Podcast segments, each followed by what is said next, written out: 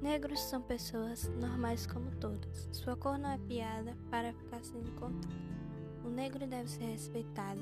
Vamos ser educados. Todos têm suas cores e não causam odor.